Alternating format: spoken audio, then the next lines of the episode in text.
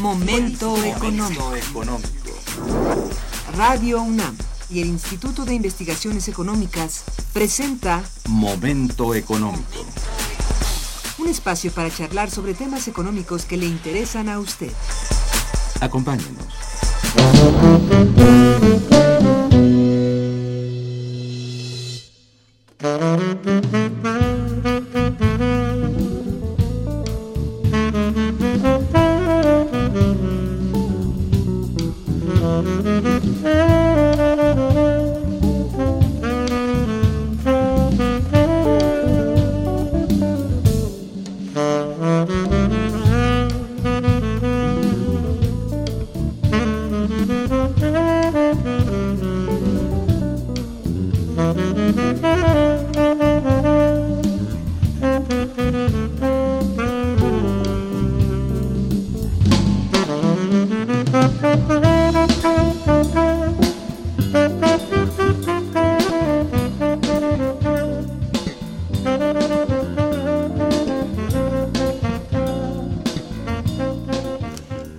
Buenos días, bienvenidos a Momento Económico, coproducción del Instituto de Investigaciones Económicas y Radio Universidad. Les saluda Irma Manrique, investigadora del Instituto de Investigaciones Económicas, hoy jueves 21 de abril de 2016. El tema que abordaremos el día de hoy es el empleo remunerado en México y sus rezagos. Para ello contamos con la valiosa presencia del doctor, nuestro compañero César Armando Salazar López. Bienvenido, César. Muchas gracias. Siempre es un placer estar con ustedes. Nuestros teléfonos en el estudio son 55 36 89 89 y cuenta con dos líneas. Para comunicarse desde el interior de la República, tenemos el teléfono LADA sin costo 01800 505 26 88. La dirección de correo electrónico para que nos envíen sus mensajes es una sola palabra momento económico arroba De nuestro invitado.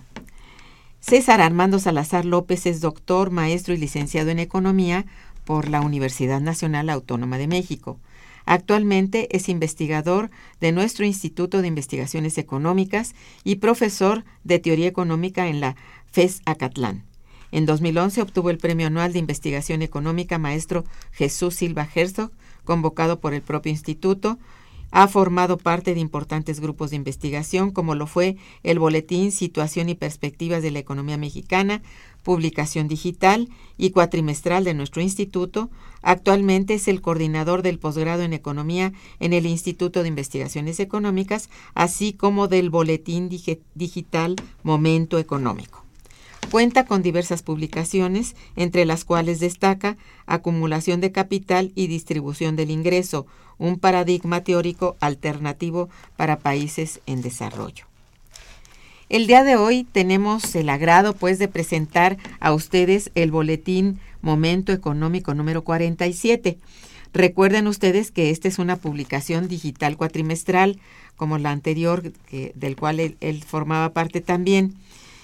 Y ustedes pueden también descargarlo gratuitamente de la página web del Instituto de Investigaciones Económicas www.iec.unam.mx. Como ya he dicho, contamos con la presencia pues del coordinador que es justamente el doctor eh, Salazar López y bueno, le voy a pedir que nos hable pues ampliamente al respecto.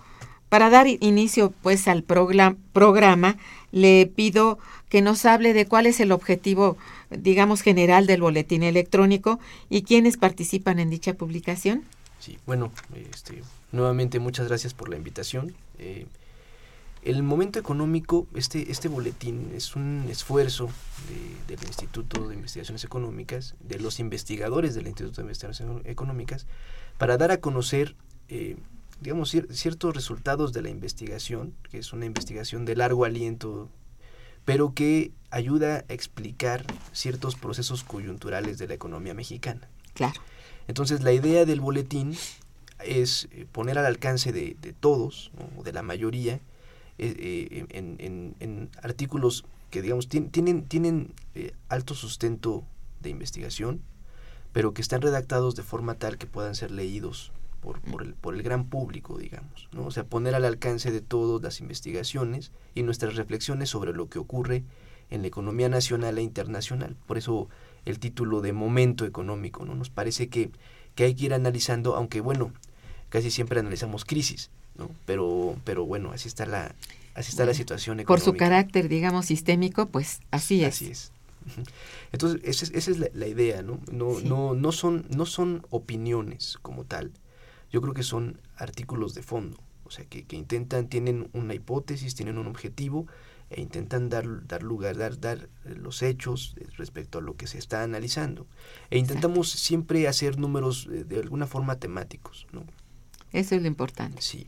Es muy interesante si ustedes eh, van a la página y logran leer, pues ya vamos 47. Sería muy importante que los revisaran, porque después de todo, este es un seguimiento que le va dando el investigador también dentro de las páginas de, de esta publicación a su propia investigación de largo aliento, como lo dice aquí su, su coordinador. Efectivamente, son, eh, digamos, fases de la coyuntura que son an analizadas por cada uno de nuestros investigadores con el enfoque que han tenido a lo largo del tiempo en, en sus investigaciones. Así es. Tienen líneas, todos tenemos líneas de investigación y dentro de ellas cabe hablar de la coyuntura y bueno, siempre de veras la coyuntura nos toca desafortunadamente la parte de crisis que nos toca explicar bueno, a través de la lente, podría decirse así, de cada una de las ramas de la economía. Podría ser pues no sé, de la cuestión financiera, de la cuestión fiscal, de la cuestión eh, del empleo, etcétera, de todo lo que, del petróleo, de la energía, todo esto es mm, revisado y, y es trasladado por los propios autores de estas líneas a artículos de fondo, como dice aquí su coordinador. Pues esto es muy importante. Pero ¿en dónde consideras que radica la importancia del contenido del boletín Momento Económico? Es decir, ¿qué es lo que lo hace diferente de otras publicaciones de la misma índole? Estoy hablando de lo que se publica electrónicamente. Yo creo que justo, justo lo que mencionaba respecto a que son, son artículos bien fundamentados. Lo, lo, he dicho antes, yo creo que todos hacemos el mejor esfuerzo, ¿no? Nuestro, damos el, eh, intentamos ofrecer un, un, una visión, ¿no? No deja de estar siempre sesgada respecto a la, a la propia visión del investigador quien, quien, quien escribe, pero lo que intentamos ofrecer es una explicación sobre un fenómeno en particular. ¿no? Hay ocasiones en las que eh, se, se, dice que los economistas decimos algo y en la mitad del tiempo y la otra mitad del tiempo lo ocupamos para decir por qué no ocurrió lo que dijimos. ¿no? Pero bueno, también hay que, hay que, hay que pensar que las condiciones cambian. ¿no? Eso es. Este, también hay, hay muchísimas eh, eh, cosas concatenadas que pueden no dar lugar. Sin embargo, en, en, el fondo el análisis es adecuado, ¿no? Y entonces hay que revisar las aristas de cada uno de las, de, de, de las, las, aristas de, de, la complejidad económica que tenemos hoy en día. Ah, sí. sí, se puede dar el caso de cambios que vienen meramente de la externalidad, ¿no? No solamente de fuera del país, que ocurren por situaciones especiales y hay un cambio. Bueno, esto también es registrado, ¿no? Pero como tú dices, en el fondo, la línea de investigación se respeta en general y la mayoría de las personas siguen en su misma línea, van a dar alguna explicación de si hay algún cambio, etcétera, pues lo explican también. Es muy interesante porque si ustedes ven desde el 1 al 47, observarán que hay algunos autores que se repiten dentro de este boletín y seguramente hay diferentes aristas que van a tocar del mismo tema. Exacto. Esto es importante, ¿no? Sí. En este número se ofrecen tres artículos, uno a cargo de nuestra directora, la, la doctora Verónica Villares Perreyes, quien realizó una reflexión acerca del crecimiento económico de México entre 2015 y 2016. Otro estuvo a cargo del doctor José Nabor Cruz Marcelo, quien destaca las características recientes eh, justamente del empleo remunerado y sus rezagos, y un último capítulo realizada por nuestra compañera Isalia Nava, quien escribe acerca de la importancia de las remesas en la economía mexicana. Bueno, como se ve, estas tres le lecturas altamente recomendables, en verdad, son gratuitas y de las cuales hablaremos a partir de este momento. A ver, ¿qué advierte la doctora Villarespe con relación al estado actual de la economía? Si nos haces una breve relación de esto. Sí, en, en la editorial que, que, nos hace favor de escribir la, nuestra directora, ella reflexiona un poco sobre el, el crecimiento que se registró el 2015, ¿no? Porque hay que, hay que revisar que las, bueno, Europa sigue estancado, Estados Unidos crece, no crece, digamos, a la tasa que, se espera o que se quisiera, pero sigue creciendo. Sin embargo, Brasil registra una contracción económica importante, bueno, Venezuela no se diga, Argentina no tampoco va a tener un, crecimiento, registró por ahí un pequeño decrecimiento. Entonces, las condiciones de países, eh, en, teoría, estructuralmente similares a la economía mexicana, que, que, no es así, pero bueno, se pueden juntar en Latinoamérica, pues México resulta con un crecimiento del 2.5%. O sea, nada mal en el, en el contexto en donde Brasil cae 3%, por ejemplo. Sin embargo, este, este dato de crecimiento hay que tomarlo con mucha, con mucha cautela. Cierto. No es para echar ventanas a, este, eh, campanas al vuelo. Es cierto. Eh, eh, y entonces, una, una, de las cosas que, que se tocó mucho hacia finales del año anterior fue esta solidez del mercado interno. Y hubo datos relevantes al respecto, por ejemplo, el crecimiento de las ventas en tiendas departamentales y de servicios. Los datos del ANTAC. O sea, un alza en el consumo un poco este, superior, digamos, al año anterior. Sí, sí, sí. Los datos son incluso en, nominales, por supuesto. En nominales eh, hay, hay, datos hasta de 9% de crecimiento en algunos meses. Sí. sí. Y en un contexto de baja inflación, digamos, el real debería estar muy cercano a ese, a ese dato nominal.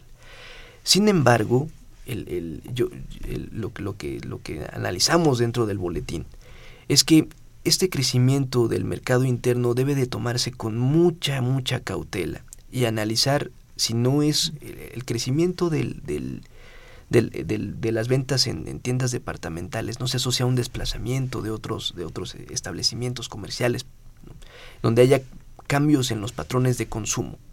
Porque cuando realizamos un, eso no lo ya no, no lo publicamos en el momento económico pero parte de la, de la, investigación que hemos hecho eh, hemos hemos hemos realizado un ejercicio de contabilidad ¿no? en donde vemos cómo los componentes de demanda aportan o no sobre el producto.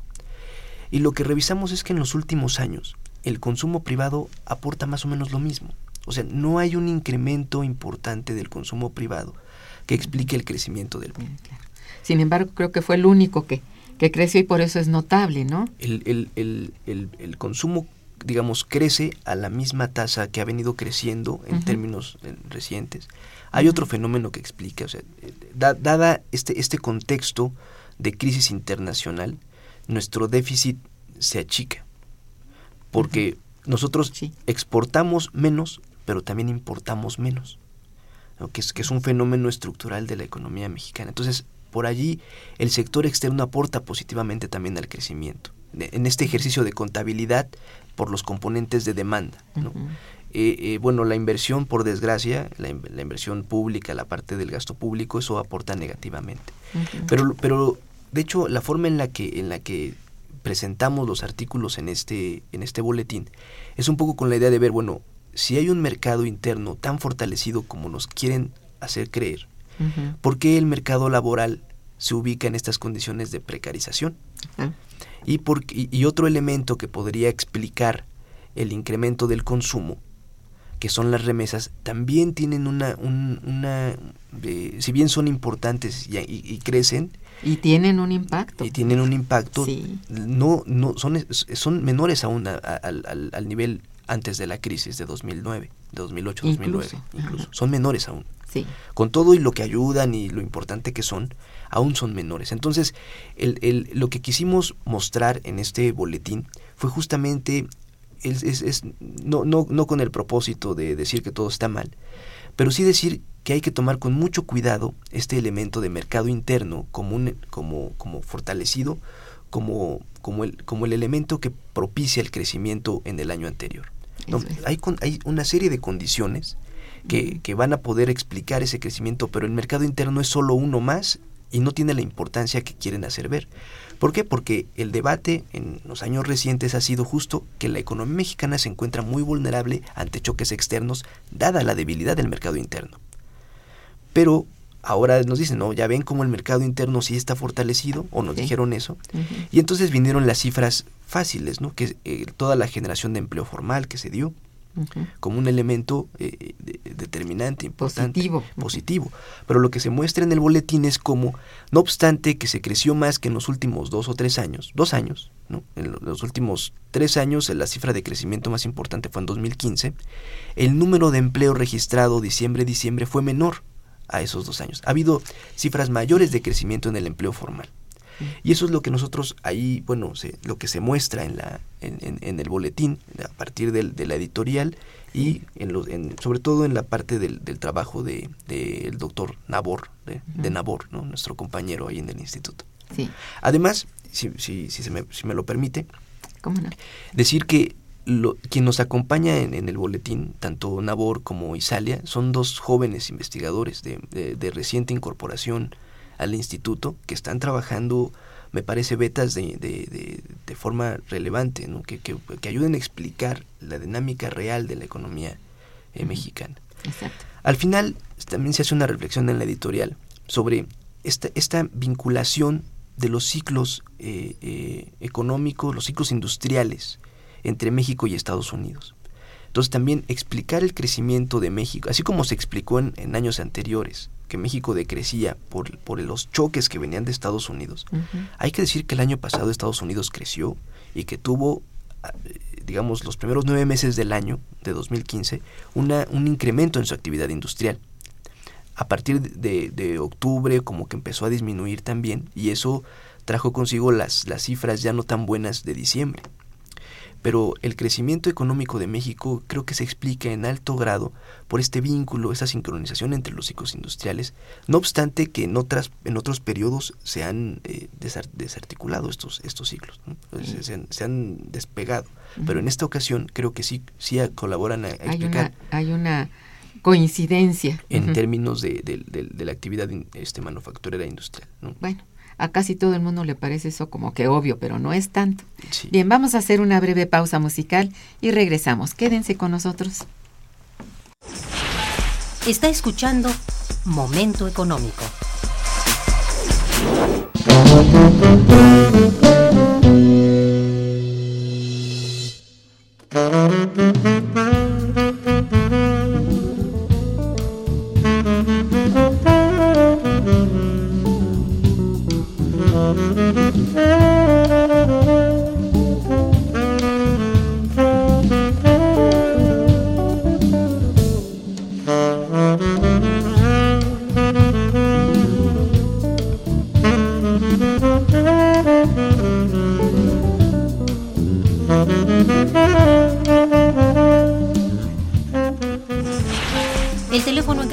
55 36 89 89.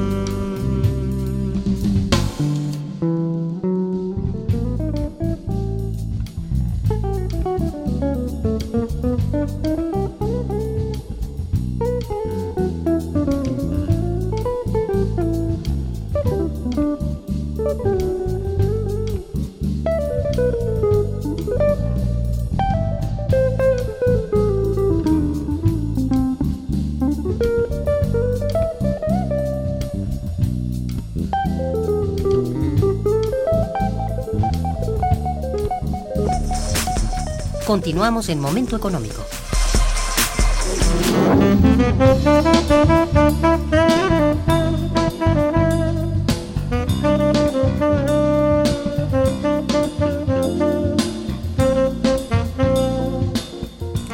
Bien, em, es importante eh, redundar un poco en el tema del empleo, si me permites, César. Eh, ¿cómo, ¿Cómo se plantea con relación eh, al comportamiento del empleo este crecimiento? Hablas del crecimiento de 2.5, es cierto, pero el comportamiento del empleo durante el propio año 2015 no parece corresponder a este 2.5 y habría que decir cómo está, en qué se, cuál es el referente cuantitativo y cualitativo para decir que, bueno, hubo más empleo, se crearon más empleos, el Seguro Social está determinando con, el, con la contratación esto. Explícanos un poco este aspecto. Sí. El, hay, hay que decir que, que los mercados laborales de, los países latinoamericanos en general, de, de, México en particular, son eh, digamos, no, no, no corresponden a una eh, a, cómo se conceptualizan en, la teoría que, revisamos regularmente. ¿no?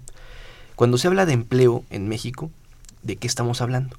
Eso, eso, es algo que, que, hemos ya analizado en, distintas ocasiones y que, y que, vale la pena recordar. Ahora es muy importante recordarlo, ¿no? Porque parece contradictorio, ¿no? Nosotros tenemos muy bajas tasas de desocupación pero es por la forma en la que se mide la desocupación. ¿no? El, en, la, en, la, encuesta nacional de ocupación y empleo, se, se, considera una persona ocupada la que laboró una hora o día a la semana de referencia, donde se toma la encuesta, con o sin remuneración. Entonces eso baja significativamente los niveles de desempleo, porque si alguien trabajó por alguna circunstancia, pues ya se considera como, como ocupado. Aunque, no, sea minutos. Aunque sea, bueno, una hora, una hora, aunque sea 60 minutos. Eso es. Y, este, pero, y, pero aunque no, no le hayan pagado. Entonces eso nos lleva a que cuando nosotros analizamos la, la, el, número de ocupados eh, eh, por ingreso, por ejemplo, nos da que un 5 o 6%, hemos tenido hasta 8% de personas que reportan que no reciben remuneración. O sea, están ocupadas, pero no tienen una remuneración. Y cuando se ve en términos de, salarios mínimos, eh, lo, lo, que destaca es que el 60% está por debajo de los tres salarios mínimos a nivel nacional. Entonces, eso, eso lleva, digamos, en, un primer término, a las personas que no tienen ingresos y que tienen ingresos insuficientes para eh, pues para sus actividades cotidianas, ¿no? Lo, que se necesita para su consumo, digamos, de, supervivencia. Sí, exacto. Bueno, el, hay un indicador muy relevante de Coneval que se habla sobre la pobreza laboral y creo que en la última revisión disminuyó un poco, pero tenía trimestres y trimestres subiendo, es decir, que había cada vez más trabajadores que con el fruto de su salario no podían consumir lo básico. Esa es la, pobreza laboral. Sí.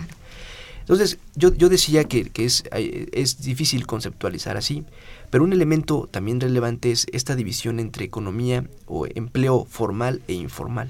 Exactamente. Eh, las autoridades ponen mucho hincapié en el crecimiento del empleo formal, porque así debe de ser, porque finalmente este es el empleo que, además de la remuneración que obtiene, que podremos discutir si es alta o baja, está asociada a un set de, de, de, seguridad social. O sea, ¿qué, ¿qué, significa esto? Bueno, la persona tiene acceso a servicios de salud vía el IMSS o vía el ISTE, digamos, cuando son este, formales. formales del Estado. Eh, tiene también acceso a una pensión al final de su vida laboral y tiene acceso a una indemnización cuando eventualmente se puede quedar sin empleo. Entonces el salario se divide en tres, en la parte de la remuneración efectiva, en el, acceso a servicios de salud, por, un por otro lado, y después a una remuneración cuando se queda sin empleo o cuando llega el fin de su vida laboral. Entonces, en, esas condiciones, solo alrededor de una tercera parte de la, de la población ocupada de nuestro país se encuentra. solo una tercera parte está con estas condiciones. Las otras dos terceras partes se encuentran en la informalidad. Y entonces la cuestión, pues no tienen esos dos elementos adicionales, que es por un lado la, remuneración al final de la vida laboral o al quedarse sin empleo, o el acceso a los servicios de salud asociados al IMSS, por ejemplo, sino solo tienen su salario. Mucho, mucho, se, mucho se indica, mucho se habla de que probablemente el salario sea mayor eh, eh, en esa que, que, en la parte, la parte formal por, porque se, se descuentan impuestos para los para cuando corresponde y este tipo de cosas, pero al final es una población que está es más vulnerable respecto al, al, al, a los otros, porque los otros tienen un servicio de atención médica sin mayor problema, que, que, que aplicaría para todas las enfermedades, pero los otros no. Pues y en México la población en informalidad se divide en dos. Aquella, eh, la primera definición es aquellos, aquellas personas donde la contabilidad del hogar y del negocio no se puede distinguir. O sea, le hace un vendedor ambulante, le hace el que tiene un puestecito eh, afuera del metro, un changarrito fuera del metro, pero y, eso corresponde, digamos, a la mitad de la informalidad, es decir, a una tercera parte de la población ocupada. En tanto que la otra, eh, la otra digamos, el otra, la otra segunda, tercera parte, el, otro, el, otro 50% de la informalidad, o alrededor de eso, eh, corresponde a personas que pueden estar laborando, o sea, que pueden tener una relación contractual con alguien más, pero que no están al amparo de la ley federal del trabajo. O sea, una empresa formal podría tener a un, a un trabajador informal ¿Eso qué quiere decir? Que le paga una remuneración, pero que no están asociados los servicios de salud o, la, o el final. Obviamente sin prestaciones. Exactamente. Entonces, es, es, esa, esa, esa, ese mecanismo, es, esa forma de ver el mercado laboral es lo que, lo que hace vulnerable al trabajador. Sí. Porque eh, eh, puede entrar y salir de actividades laborales eh, de forma flexible, pero eso no le garantiza tener el, digamos, la estabilidad económica que necesita para programar gastos en el largo plazo. Pues si, quisiera comprar una casa o un coche, si tuviera, digamos, el nivel de ingresos eh, suficiente, pues no podría hacerlo ante esta incertidumbre de no saber cuándo va a dejar de trabajar. Así es. ¿no? E, eso lleva muchos problemas concatenados. Pero además, lo, lo que es un hecho, también de lo que hemos hablado ya mucho, es esta reducción que sufren las remuneraciones reales en el país a partir de la crisis de 82. Eso es. ¿no? Entonces, por eso vienen hoy los debates respecto a que si en la CONASAMI, sobre cuál es el impacto que tendría una política de recuperación de salario real o una de, recuperación del salario mínimo real en la economía. ¿no? ¿Cómo impactaría sobre la productividad? ¿Cómo impactaría sobre los costos? ¿Cómo impactaría sobre el empleo? Porque desde la, visión oficial, la, la, visión ortodoxa, un incremento en la remuneración necesariamente disminuiría el nivel de empleo. Y eso habría que habría, habría que, que, analizarlo de forma muy detallada e incluso hay, hay, hay, trabajos que dicen que no es así porque también impulsamos la demanda y si impulsamos la demanda hacemos podemos generar un círculo un, un, círculo no vicioso un círculo virtuoso, un círculo virtuoso respecto al, al, porque tenemos muchas capacidades no utilizadas ¿no?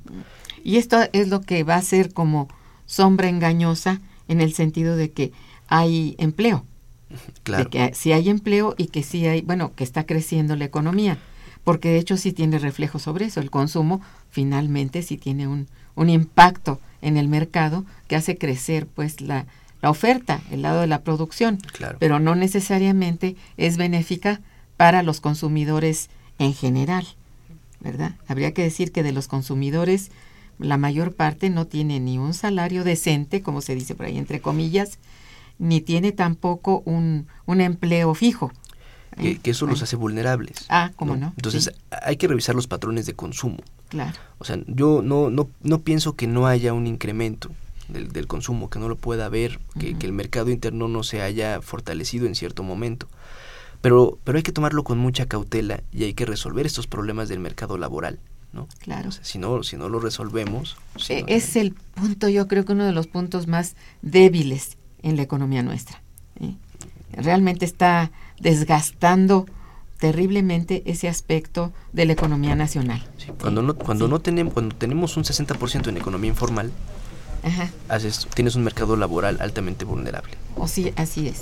Y la mayoría de las personas se siente, bueno, no solamente vulnerada, se siente iracunda ante el, el hecho, ¿no? Y bueno, el, esa injusticia social, digamos, pues ya empieza a ser este suficiente roncha entre la entre la población y de ahí pues también que ni se extrañen de que cotidianamente hay por allí por allá este pues quejas, ¿verdad? en forma de manifestaciones enormes, en fin, bueno, lo que sea, ¿no? En fin, aquí me gustaría mucho que nos dijeras, eh, en el caso del, del, del trabajo de, de Nabor, él cómo mm, ¿cómo determina cuáles son las causas de desempleo? ¿Las mismas que estamos mencionando o cuál sería su punto para establecer aquí nada más? Sí, sí, digamos, El, el, es, el desempleo es, es reducido.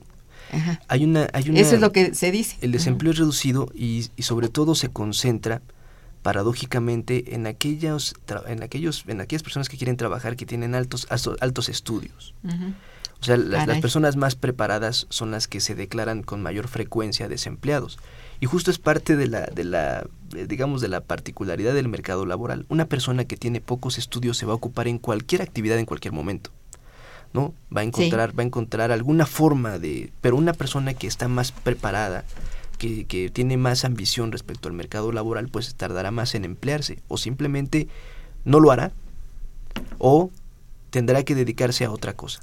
Subempleo. Eh, subempleo, o, o si es químico, a lo mejor va a terminar de taxista. Oh, sí. entonces, y cuando, cuando uno revisa el Observatorio Laboral de la Secretaría del Trabajo, revisa como un, un, un diseñador gráfico, por ejemplo, podría ganar menos que una persona dedicada a pegar cerámica en las construcciones. O sea, ahí la, la, la, la, preparación previa no influye sobre la remuneración. Ay, sí. Es, es, es algo paradójico. Y también otra cosa de la encuesta nacional de ocupación y empleo es cuando, no, no, no cuando revisamos la población económicamente activa, sino cuando revisamos la población económicamente no activa, pero que sí, pero que sí está dispuesta a trabajar y que está allí porque ya dejó de buscar empleo al no encontrarlo, que es una población que va creciendo, va creciendo, ¿no? Son millones de personas las que están allí, que ya desistieron de buscar empleo. O sea, y ahí pueden ser personas sumamente preparadas, que a lo mejor mujeres u hombres, no, no, no en el sentido malo, sino de, de, que hay alguien, hay algún sostén en el hogar que puede hacerse cargo y entonces, bueno, desisten de buscar trabajo, pero que están allí, que tienen la preparación y que simplemente esta economía no les da la oportunidad. Bien, esto desemboca bien, digamos, para el siguiente este artículo que es el de se trata de migración, pero este si me permites voy a voy a agradecer algunas llamadas de Rebeca Domínguez, de Ángel Cervantes y de Ana María del Moral, quienes te felicitan, ¿verdad? Felicitan Gracias. también a nuestro programa. Gracias. Dice Rebeca Domínguez, sí hay un aumento en las tiendas departamentales. Ha de ser de, de compra, sí. Pero es a través del crédito que se están promoviendo y esto solo refleja que la gente no tiene dinero, sino que adquiere deuda, lo cual denota aún más la crisis económica que sufrimos en el país con deuda interna mayor a la externa. Ahí, sí. ahí creo que toca un punto muy relevante. Sí, Por eso yo mencionaba sobre los cambios en los patrones de consumo. O sea, Ciertamente. Ha, ha habido un, o sea, crecen allí, decrecen en algún otro lado. Y utilizan el crédito, lo cual podría desembocar en un futuro también en una posible crisis. Por supuesto. Claro que el, el consumo, el, consu el, el crédito al consumo es lo que más crece en términos de los segmentos del crédito en la banca. Sí es lo que es lo que más crece. Pero también hay que decirlo, los, los niveles de crédito en México son muy pequeños respecto a otros países. O sea, dentro de la, la, parte internacional no son tan, el crédito no es tan relevante en nuestro país, pero sí lo que más crece es el crédito al consumo. Ciertamente. Y esto finalmente puede ser también la tomar por partes y la suma puede ser realmente de crisis a fin de cuentas, ¿no? Como dice nuestra radio escucha. Ángel Cervantes también, felicidades, dice, la propuesta cervantina de crear una línea de investigación específica para el servicio social antitabaquismo, antitabaquico, tabáquico, antitabáquico, que revelaría la más pervertida economía que es administrar y controlar las enfermedades inducidas para lucrar con las drogas, empezando por el tabaco, que es la droga que más mata, debiera ser promovida por la Facultad de Economía y el Instituto de Investigaciones Económicas. Uh, no sé, este es una reflexión ahí acerca de, de temas no, no abordados, tal vez, o, sí. o de recomendaciones acerca de esto, bueno, no lo hay, sé. Hay, hay, que, hay, que, hay que echarle un vistazo y hay que revisar, ¿no? Sí, sí, sí. exactamente. Bien, le prometemos sí, esto, hacerlo, revisarlo, porque ahora me encuentro sí, sí, en no otra, preparado. en, otra, en otro punto. Ana María del Moral también dice, felicito al invitado por su labor académica. Pues muchas, muchas gracias, gracias, Ana María. Bueno, aquí, como te decía, este, esta, este tratamiento del empleo por parte del doctor que escribe en nuestro número 47 y bueno, en el- y también en el contexto de, de la situación económica, mm, dice, ¿por qué este periodo de tiempo? Aquí preguntaría yo, ¿no? ¿Por qué en este periodo de tiempo este lo toma la doctora o quién? El doctor de 2005 a 2015. ¿Cuál es el Bueno, significado de el- el 2005 es un poco raro, ¿no? El Sí, 2015. eh, el, el, eh, bueno, las estadísticas laborales se van Sí. cortando, porque se, se hacen encuestas y se van realizando respecto a los datos que nos otorgan Ya, los censos sí. económicos, perdón, perdón, perdón, los censos de población, es que ya estoy eh, muy sesgado hacia la economía, Sí. los censos de población y los conteos de población que se llevan a cabo, digamos, en, en el... En, en 2010 fue un, un- un censo de población, en el 2005 un conteo de población. Y así se, se van, se van repitiendo cada cinco años. Entonces, cuando calculamos la población económicamente activa, la población ocupada, desocupada, se hace con base en las encuestas que se levantan y los factores de expansión que nos dan estos censos. Ah, ya, sí, es cierto. Y entonces, en el, en el 2005 hay un corte, pero la autoridad no necesariamente junta toda la serie, sino va dando la información por tramos, porque al final el conteo podría no dar la misma información de la estimación que hacen oficial con base en los datos que tenían antes. Entonces, eh, eh, el 2005, 2014, 2015 obedece más bien a, a la forma en la que podemos utilizar datos que nos da la autoridad, sí. que, que, que son constantes, o sea, que, que son constantes que no pertenecen a tramos. Y así nos podemos dar un, un análisis más este, Es decir, tener una información un poco más concatenada, ¿no? concatena- homogénea. Homogénea, eso que- es. que, lo, que lo hace homogéneo la propia autoridad. Porque nosotros también podríamos hacer estimaciones y estas cosas, pero bueno, si lo hace la autoridad, son cifras oficiales que al final se pueden utilizar. Pero el, el- un análisis de, de largo, de, de más largo plazo, 2095, nos daría las mismas tendencias, ¿no? esta, esta tendencia de la economía informal, sí. este, del- la participación de la economía formal. O sea, de, De hecho, tiene, tiene un comportamiento, como tú dices, tendencial. Sí. Y esto, desafortunadamente, no se ha podido romper, porque obedece, francamente, un paradigma. Había que estar claros, ¿no? Y no hay manera de, de así romper de pronto en conjunto este, esta tendencia. La tendencia es a que crezca más la informalidad, porque el modelo eh, tiene rigideces que no se pueden vencer con facilidad y no se vencerán, de hecho, ¿no? Sí, se, se, se pueden mover los, lo- digamos, marginalmente los, Mm. los, los indicadores, pero son muy estables. Sí. Y este país, des- digamos, desde el 2000, no ha experimentado un periodo de crecimiento robusto. O sea, hemos contrario. crecido a tasas muy bajas. Sí, hemos crecido a tasas muy bajas. Entonces, eso no da para romper esta inercia de los mercados laborales. Por más y que haya... eh, El, el empleo formal es un problema institucional. Porque es, es llevar a la, a la formalidad, a la- al amparo de la ley, a los trabajadores que se encuentran por allí. Entonces también es una decisión de la autoridad. Es, es decir, tú, si tú trabajas aquí, entonces tú tienes que eh, eh, darle a, a esta persona el amparo de la ley laboral. Es una decisión al final, por eso también han crecido los empleos. Es una, es una decisión que se da. ¿no? Entonces, si, si, si se quiere incrementar el empleo formal, que se haga cumplir la ley. Así de simple. Y bueno, y tan simple como de que la ley ha sido vulnerada seriamente. Decir, las reformas no han sido para otra cosa, sino para ir tumbando poco a poco lo conseguido en e- etapas anteriores. ¿no? Entonces, esta ley, sobre todo la ley del trabajo, se ve seriamente comprometida en este terreno. Ha, habido, ha- de- desde que, cuando nosotros analizamos un poco la historia Sí. y, y la historia de los modelos, eh, cuando a, par- a partir de que México quiere ir, o sea, voltea al exterior ¿no? Y rompe con este modelo de, de- de sustitución de importaciones, un elemento importante era abaratar los costos laborales, lo cual por diversas vías se consiguió. O sea, la, caída de la- del poder adquisitivo del salario es incontrovertible. La, la nueva, es. la nueva ley federal de o las reformas quisieron ahora abaratar los costos no salariales, Ciertamente. como es digamos, dar, dar flexibilidad Para que las empresas no se vean en la obligación de pagar una indemnización que podría ser importante. Mm. ¿no? Sí, ya esto ha sido poco a poco borrado. Es decir, las formas de contratación no son ilegales como se están llevando a cabo, porque obedecen a esas a reformas. una, a una nueva... Entonces esto, vaya, en primer lugar no era la constante en este país, era otra, muy otra cosa.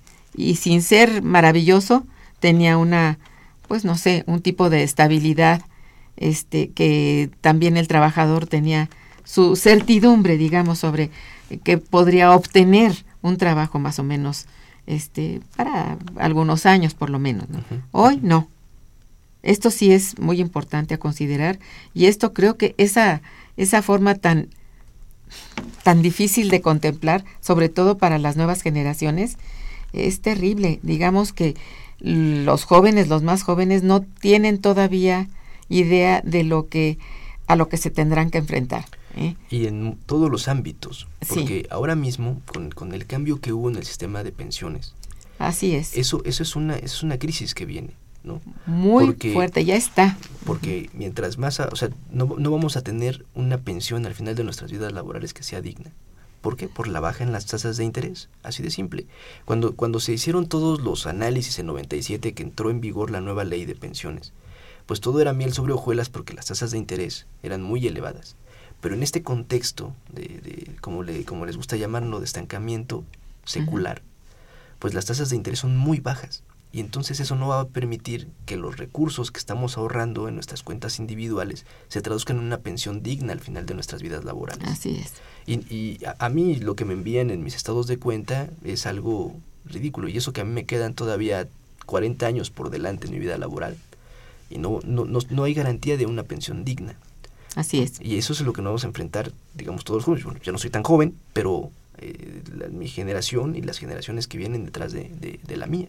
Así es. Esto ya, bueno, propiamente desaparece como tal. Lo que se está buscando es que sea un ahorro voluntario. Si quieres tener algo el día de mañana, ahorra. Bueno, si tú tienes un nivel de salario o de sueldo que permita hacer el ahorro, vale. Pero si estamos hablando de la precariedad de los sueldos y salarios, bueno, apenas están listos para sobrevivir con ello, a lo mejor, ¿eh? la mitad de la población, pero la otra mitad no. Entonces, bueno, es un futuro bastante, por eso decía yo, para las nuevas generaciones difíciles de Sí, enfrentar. sí. ¿eh? Bien, este, aquí pues el, el tercer artículo, que es el de Isalia, este, sería importante concatenarlo. Estuvo muy bien, este número me parece muy feliz en el, en el terreno de, de su edición, porque primero la situación general, luego la, la situación de empleo, ¿verdad? Y ahora, ¿cómo, qué papel juega, bueno, en este caso las remesas, Sí. que son fruto de la migración, ¿verdad? ¿Qué papel juegan en este, como digamos, un poco como este estabilizador de las circunstancias, ¿no? Sí. ¿Cómo lo aborda Isalia? Eh, bueno, yo, yo creo que la, eh, como usted bien dice, cierra el, el, el- Sí, el- el- el un- buen número, porque justamente hablamos sobre qué tan débil o fuerte está el, el- el- el mercado interno. Sí. Y no debemos eh, dejar de decir que las, la- las remesas, ¿no? pues son un elemento importante para el consumo eh, de, de- de- de localidades rurales o de estados que, Pues que- tienen una participación muy importante en ellas. Sí. ¿no? Primero las remesas, eh, dice Isalia, bueno, después de la crisis del, del 2009 se han contraído. Pero creo que el elemento más relevante, eh, es una muy buena explicación de las remesas, pero creo que el elemento más relevante es cómo analiza si las remesas de verdad son del- de la cuantía que dice el Banco de México, que es el instituto que se encarga de medirlas.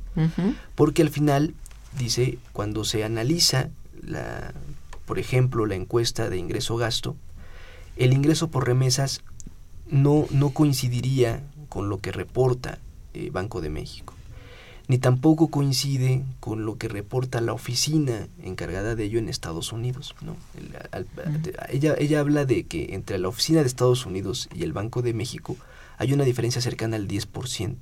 O sea, que, que, que el Banco de México sobreestima el, el nivel de reservas internacionales.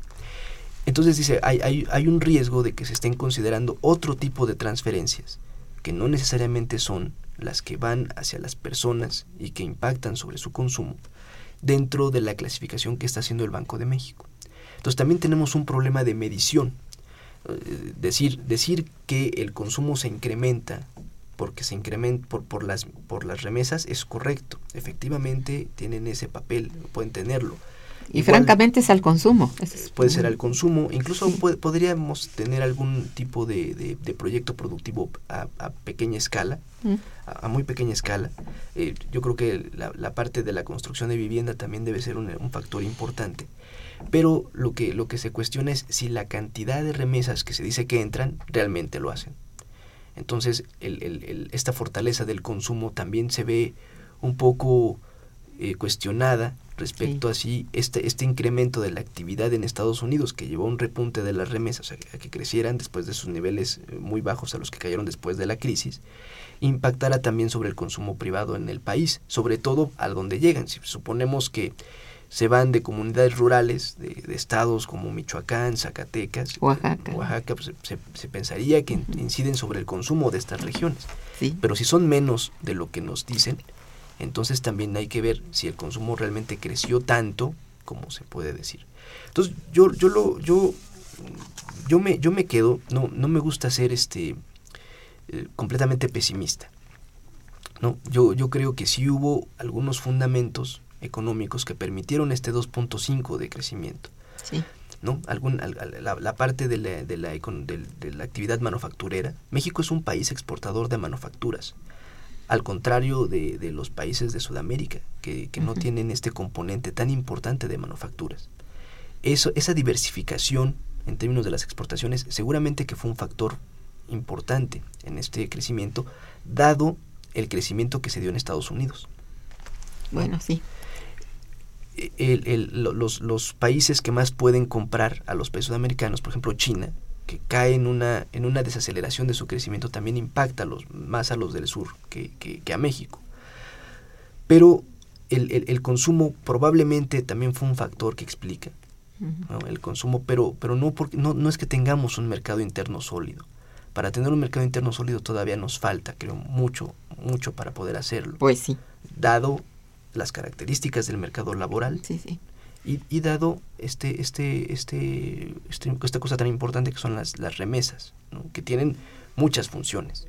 No, no, solamente ampliar el consumo, sino eh, en términos de cuentas nacionales, pues reducen el déficit en cuenta corriente. Que Esto es, este es el punto, ¿no? que realmente este es un renglón compensador en la cuenta corriente. Este sí es, y sí es muy importante. es muy importante. Y habida cuenta que, que las entradas por petróleo se redujeron, bueno, es el único que queda. ¿eh? Sí. realmente había que decirlo. Porque tú dices bien, este país es manufacturero desde hace décadas, pero habría que también hacer una diferencia entre las décadas anteriores al modelo, el que corresponde al modelo anterior y el modelo que propiamente lo ubicamos de 80 para acá, que es más bien de manufactura de empresas extranjeras. Entonces, buena parte de lo que hay de ganancias y utilidades de estas empresas, pues son remitidas al exterior. También había que estar claros. Claro, claro. Eh, y que, bueno, eh, todavía esto tiene la ventaja de que da empleo. Eh, vamos, a ventaja entre comillas, ¿no? Entonces, bueno, yo sigo todavía con la duda de que sea ese 2.5 así, no sea obra también de, de tanto manipuleo de nuestras cifras que a veces me, siento un poco escéptica, ¿no?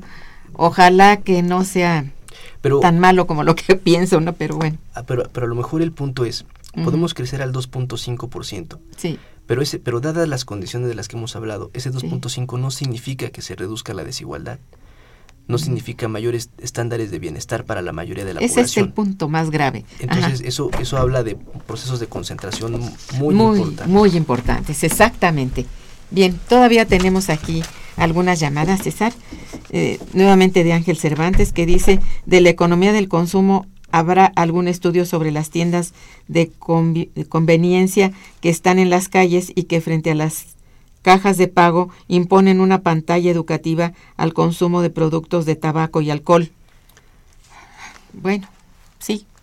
No, sé, no sé si haya estudios como tal, Yo no lo sé tampoco, pero, pero, sí... cielo hay, malicia, pues... Sí, hay, hay, hay, toda una corriente de economía conductual, que a lo mejor sí estaría reflejando esta parte, el, desde la perspectiva marxista siempre se habla mucho del fetiche de las mercancías y estas cosas, de crear la necesidad de consumo, y pero no solamente sería en términos del, del, tabaco y el alcohol, sino de la mayoría de las marcas, refrescos de, Más bien de consumo de, pues, ¿qué decir?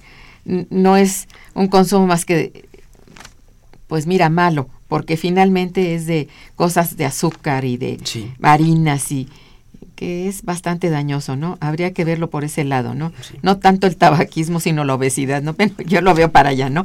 Pero este sí. Pero es, todo lo que nos ponen cuando uno entra a una tienda de. Sí, lo primero que están son los dulces. Los dulces y después el tabaco. Eh, sí, el tabaco está por ahí, pero ¿sabes que están más las bolsas de basuritas y todo? ¿no? Sí.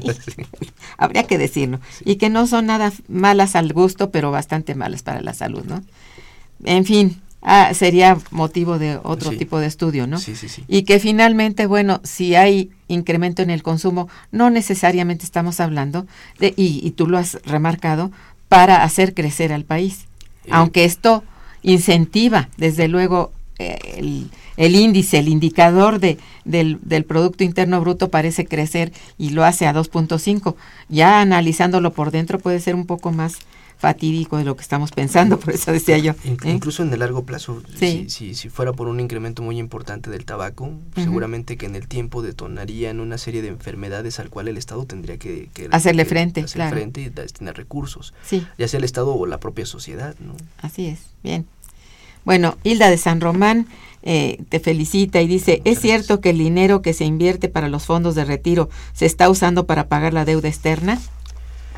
Bueno, no sé tú. El, bueno, no, no, creo que se use para pagar eh, deuda externa, pero lo que es un hecho es que las, las AFORES pueden comprar deuda pública y entonces sí de alguna forma financiar al Estado.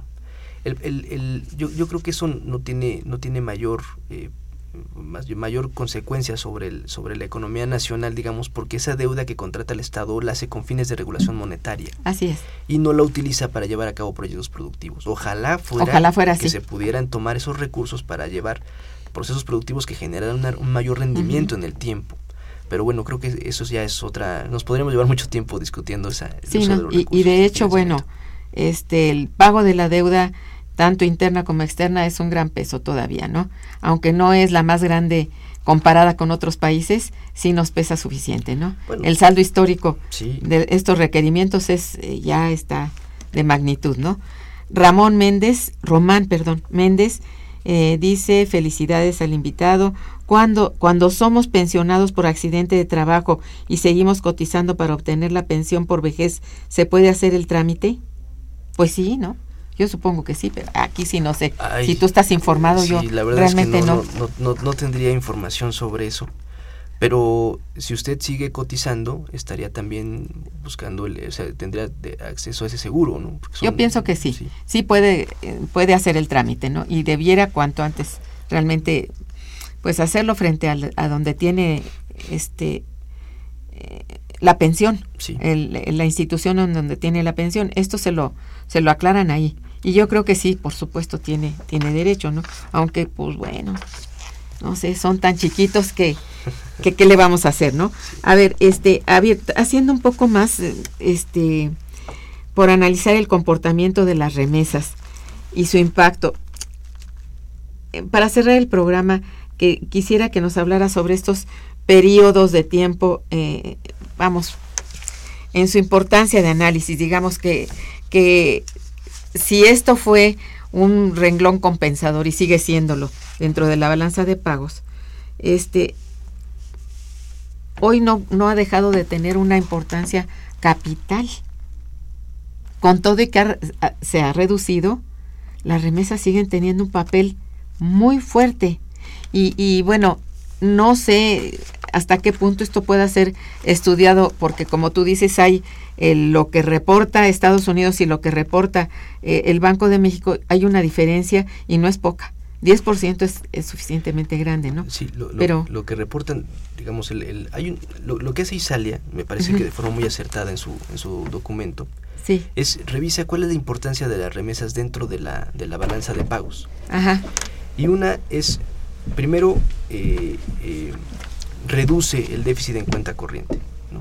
Eso, eso es muy importante porque es, es una entrada de dinero prácticamente sin contraparte. Entonces, si, si el- la- las, las remesas van directamente sobre, el- sobre el- la parte de servicios y entonces reducen el, déficit en cuenta corriente, que es algo muy importante. Después, al mismo tiempo, es- este, este ingreso de, de- de divisas nos permite incrementar, o sea, poder financiar nuestras importaciones.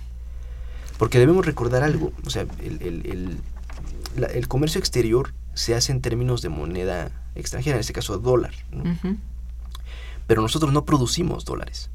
Entonces, cuando queremos comprar algo, tenemos que tener una fuente de dólares, que puede ser deuda o puede ser el ingreso por nuestras exportaciones. Pero las remesas nos dan esa posibilidad, nos, nos dan dólares para que podamos consumir. Eh, Si es bueno o es malo, eso ya lo tendríamos que, que discutir más, ¿no? Sí. Eh, eh, eh, y, y al mismo tiempo, da- dado que, que se, puede, se puede utilizar para seguir comprando en el exterior sin caer en más deuda o sin, ca- sin caer en algunos otros problemas, pero al mismo tiempo, si se retoman en el país, pueden incrementar las reservas internacionales y eso también ayuda al comportamiento del- del- de la economía en el, en el tiempo. ¿no? Entonces, eso es de lo que habla eh, eh, Sale. Bien, pues eh, no sabes cuánto te agradezco que nos hayas venido a hablar sobre este boletín tan importante. Y lo- nuevamente pues les invito a todos nos- nuestros radioescuchas a verlo, es gratis y bueno, solamente es abrir la computadora y ver esto que eh, es muy interesante como verán este ver este esta secuencia como les decía yo de la investigación y la coyuntura como es tratada. Bien, le agradezco a Javier Guerra su, su llamada. Desafortunadamente el tiempo se nos agotó. Le agradezco mucho nuevamente al doctor César Armando Salazar López, a todos nuestros radioescuchas su participación, a Socorro Montes por estar en los controles técnicos, a Santiago Hernández y Araceli Martínez por estar en la producción y e Irma Manrique, conductora y, y coordinadora del programa, quien les desea muy buen día y mejor fin de semana. Muchas gracias. Momento económico. Radio UNAM y el Instituto de Investigaciones Económicas presentó Momento económico. Momento económico.